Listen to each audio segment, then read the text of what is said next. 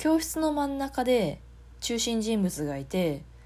その周りの人たちと一緒になって盛り上がっているワイワイ騒いでいる騒いでいるっていう方はよくないかもしれないですけどまあ盛り上がっている集団があってその中に「何何何盛り上がってんの？私も入れてよ」っていけるタイプの人間じゃないんですよね。よく見る光景っちゃ光景じゃないですか。この日本という国のいわゆる学校という社会の中でまあどんな教室であってもそういう光景って見られるしそんな光景見たことないよっていう人はよっぽどレアだと思うんですよね。でまあそうやってクラスの真ん中の方でにぎわっている人たちと周辺にいて私のようにああ盛り上がってるなあそこの中に入ってしまえばきっと楽しいだろうなでも入れない入らない人がいてっていう。まあ要はそういうカテゴリーでくくるの非常に嫌いなんですけど人は一人一人違ってそれぞれいろいろな背景を抱えていて表面上のキャラクターとか振る舞いでカテゴライズするっていうのは全然良くないことだと思うし嫌いなんですけどでもやっぱり伝わりやすいので使ってしまうんですけどまあいわゆる陽キャラと陰キャラっていうのが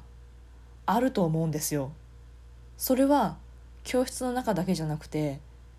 大学に行っても社会に出て働くようになって会社の中の人間になっても人間が社会組織組織なのかな社会なのかな何かしら集団で過ごすってなった時にやはり中心と終焉ができて真ん中でちゃんと振る舞えるとか真ん中の集団に違和感なく入っていけるとか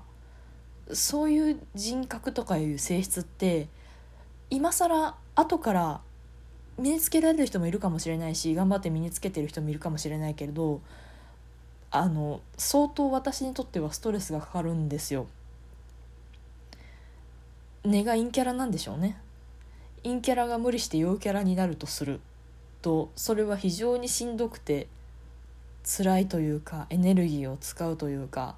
ああ自分って自分らしく振る舞えていないなっていう自己実現の欲求が相当に圧迫されている状態になるんですよね。なんかそういう風景ってどんなに逃げても逃げても追いかけてくるなっていうことを最近思ったりしてます猫だって吠えたいこの番組は30手前の事務職員が心に移りゆくよしな仕事をそこはかとなくスマホに向かってぼやいています。少しの間お付き合いいただけると幸いです。お前はどうあがいたって多数派にはなれないよ。っていうことをいろんなところにいろんな集団に足突っ込んで顔出してなんとかやってみようかなって思うんですけどその度その度になんか馴染めないな。ってていうそういうのを繰り返してきた気がしますね。今更かもしれないんですけど。学校卒業したら世界が広がるよとか学校だけが社会じゃないんだよという言葉もあってそれはもちろんその通りで確かに学校にいた時小中高の教室にいた時よりは私は自由に社会というか組織というか自分の所属する場所を選べるようになったしいろいろありましたけど家族という集団もなんとか捨てるというか離れるというか逃げるというかができてそれはそれなりにきっと私の人生は良い方向に向かってるっていうことは確かなんです。そしてああまた会わないなとかここにいるの辛いなと思ったら自分の力でそこから逃げていけるというか動いていける。自分で場所を選ぶことができるっていうのも分かったんですけどただその移動した先移動した先でもうこれは多分根本的にどこでも一緒なんだなっていうのにやっと気づいたというかうん気づいたんでしょうね。人がたくさん集まると中心ができて終焉ができてそして私はもちろん何だろう。ただの人間として、まあ、要はマイノリティかと言われるとマイノリティではないですね。多分ですけど。そのマジョリティマイノリティの線引きも難しいとは思いますけど。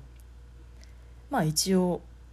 一応あの、ま、もう健常者っていう言い方もすごい良くないと思いますけど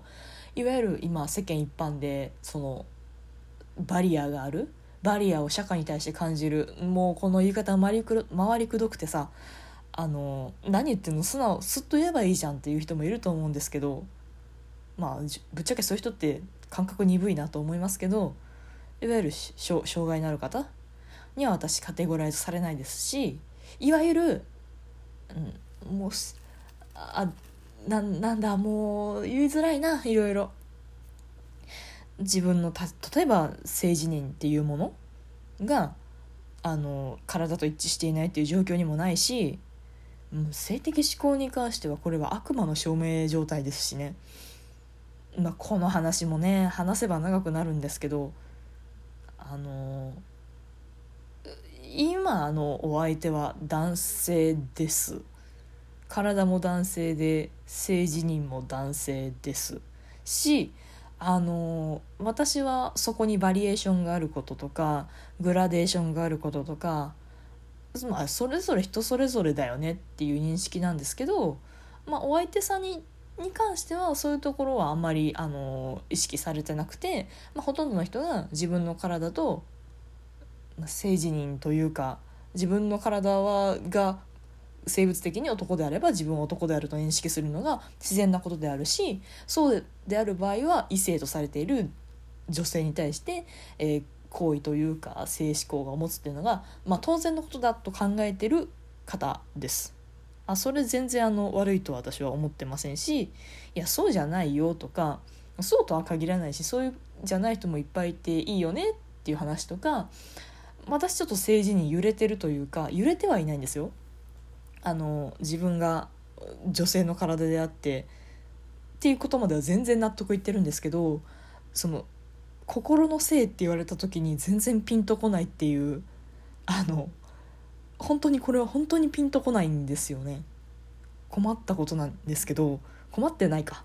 困ってないんですけど どっちだよ。あのちっちゃい頃からねあの男の子だもんね。まあ今今ペンネームがラジオネームが何て言うの？これあの名前が分岐にしてるからなんか男の人っぽい名前にしてるのは。まあこれは全然あの別の話であの好きなキャラクターから取ったって全然関係ない話なんですけど。あのまあ本名は普通に女の人の名前なんですけど、まあ、花子でいいか。花子男の子だもんねみたいな。花子さんに失礼があったかな。そこまで気使わなくていいか？コンプラコンプラ。こんな端っこでコンプラ気にしたって仕方ないよって言ってる人もいるかもしれないですけど自分の認識をちゃんとその都度批判的に見直すって習慣づいてる私は偉いですよ。そうじゃなくて別にいっかとか意識がいかないよりかはもう神経質のまでに気にしてる方がもういいんじゃないかなと最近はもうこの頃ですけどちっちゃい頃からねその花子男の子だもんねみたいなだからあのそういう髪も短いし男の子と同じような遊びをするし男の子と同じような服を着るんだもんねスカートよりズボンが好きだし赤い色とかピンク色より青とか水色の方が好きなんだもんねみたいな謎の育てられ方をしてるんですよね。まあ、その影響もかなりあるとは思うんですけどその学校なり、まあ、知識としてこうなんだろう生体の性と心の性が一致しない人がいるんですよみたいな話をする時のその心の性っていう概念がねいまいち分かってないんですよね。確かに体は女であると。見りゃ分かると、うん、遺伝子的にもこれは女であろうと。もう見たらもう分かるんですよ。もうインターセックスとか全然ないからね。なんだけどじゃあ心の性ってどうやったら分かるのって言われると全然分かんなくてね。今言ったようにそういう男の子だもんねみたいな。なんかねたまあそういうことを親から言われ続けるときっとそれは自分に望まれてることなんだってさもうガキだからすげえちっちゃい子供だから鵜呑みにしちゃうというか素直にそれを受け入れてあ男の子らしくすればいいんだってなってなんか今でも普通にこのかっこいいものとかあの渋い色であったりとかあと着飾る女の子らしいガーリーとされているファッションだとか振る舞いだとかをすることに若干の気恥ずかしさとかがあるんですよね。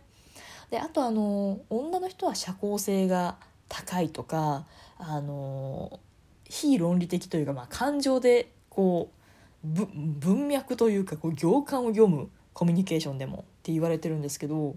で男の女の診断みたいなのネットに転がってる簡易版のやつとかもいろいろあると思うんですけど右脳型か左脳型かとか女性脳か男性脳か。ああいうのしても大体中性脳とかになっちゃうんですよね私。